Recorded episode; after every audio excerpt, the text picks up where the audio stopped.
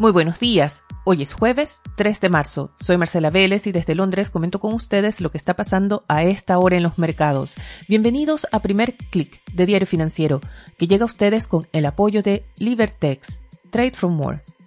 La invasión rusa en Ucrania comienza su segunda semana y anoche la capital, Kiev, aguantó una nueva ola de fuertes bombardeos. Rusia dice controlar ya la estratégica ciudad puerto de Yerkov y hay imágenes de mucha destrucción en Kharkiv, la segunda ciudad más grande de Ucrania. Las Naciones Unidas hablan ya de un millón de refugiados y Occidente está respondiendo con decididas acciones para aislar cada vez más a Rusia.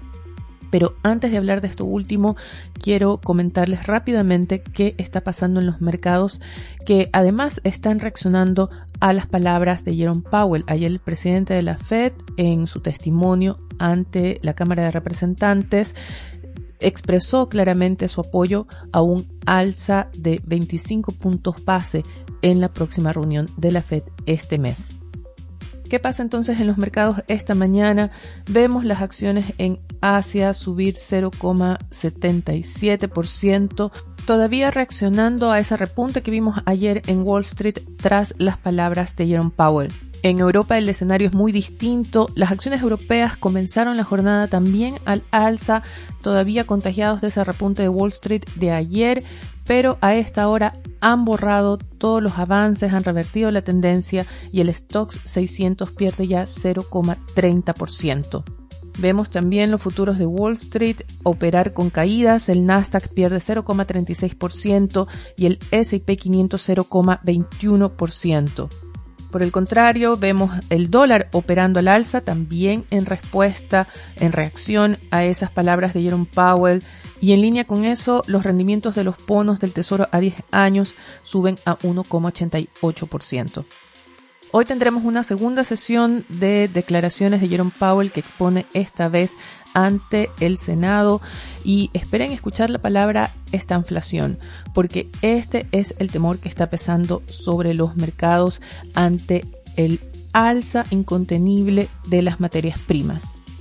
El alza es una consecuencia directa no solo de las sanciones oficiales a Rusia, no solamente al bloqueo de puertos, no solamente al cese de operaciones, por ejemplo, los envíos en Ucrania, sino también a las sanciones de facto si le podemos llamar así, a las exportaciones de energía, a las exportaciones de alimentos de Rusia. Esto porque los compradores extranjeros están evitando hacer negocios con sus contrapartes rusos. Hay reportes, por ejemplo, de subastas de petróleo que no han encontrado compradores por tres días consecutivos. Esta mañana se reporta que Gazprom, la estatal rusa que tiene su centro de operaciones internacional en Londres, sería desalojado de sus oficinas es parte de la reacción de Occidente, del sector privado de Occidente por sancionar a Rusia. Esta mañana también se reporta que el MSCI y el FTC Russell eliminarán acciones y bonos rusos de sus índices y la Bolsa de Londres suspendió las transacciones con acciones de 27 empresas rusas. Más que el impacto financiero, lo que preocupa es el impacto para la economía global a través de la inflación y cómo ésta puede desacelerar el crecimiento. Esta mañana vemos nuevamente fuertes alzas en las materias primas. El petróleo llega a su mayor nivel desde 2008. El crudo Brent sube ya casi 3%, se ubica en 116 dólares por barril y el WTI opera en torno a los 114 dólares. También vemos un alza del cobre que sube 3,4% en Londres y el níquel, otro producto de exportación ruso, sube 9% esta mañana. No se trata solo de los metales, no se trata solo de la energía, sino también de los alimentos. Hay que recordar que Rusia y Ucrania son responsables del 25% de las exportaciones de trigo mundial, también son importantes productores exportadores de maíz y en el caso del trigo esta mañana sube 7%. Ya hay algunos cálculos y hay algunos intentos de ponerle cifras concretas al impacto que la guerra en Ucrania va a tener para la economía global. El Instituto Inglés de Investigación Económica y Social con sede en Londres ha calculado que esta guerra podría costarle a la economía global un punto porcentual de crecimiento hacia el próximo año. Y el alza en el precio de las materias primas sumaría 3 puntos porcentuales a la inflación este año y 2 puntos porcentuales el próximo.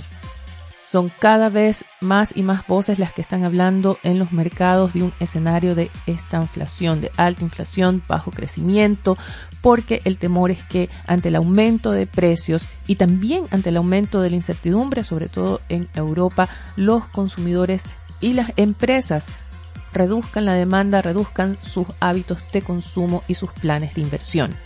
En Chile también tenemos alertas en ese sentido. La última llega de parte de la nueva consejera del Banco Central, Stephanie Griffith Jones, cuya nominación fue aprobada ayer por unanimidad en el Senado. Diario Financiero recoge la advertencia que hiciera Griffith Jones sobre el impacto que la guerra en Ucrania tendrá en la economía local. El titular principal de la edición recoge los ajustes de carteras en las administradoras de fondos chilenas que apuestan por commodities y renta fija. Los quiero invitar a que si todavía no lo han hecho, escuchen el especial que publicamos ayer. Fue la entrevista con José Manuel Silva, gerente de inversiones de la Raín Vial Asset Management, en la que abordamos precisamente el impacto de esta guerra en la economía global y también algunas ideas de inversión ante este nuevo escenario. Los invito ahora a que sean actualizados de estas y otras noticias visitando nuestro sitio web de f.cl. No dejen de escribirme a través de mi cuenta de Twitter arroba Marcela Vélez o a través de mi correo electrónico mveles arroba de f.cl. Les recuerdo también que Primer Click llega a ustedes con el apoyo de Libertex, Trade for More. Les deseo que dentro de lo posible tengan un buen día. Nosotros nos reencontramos mañana.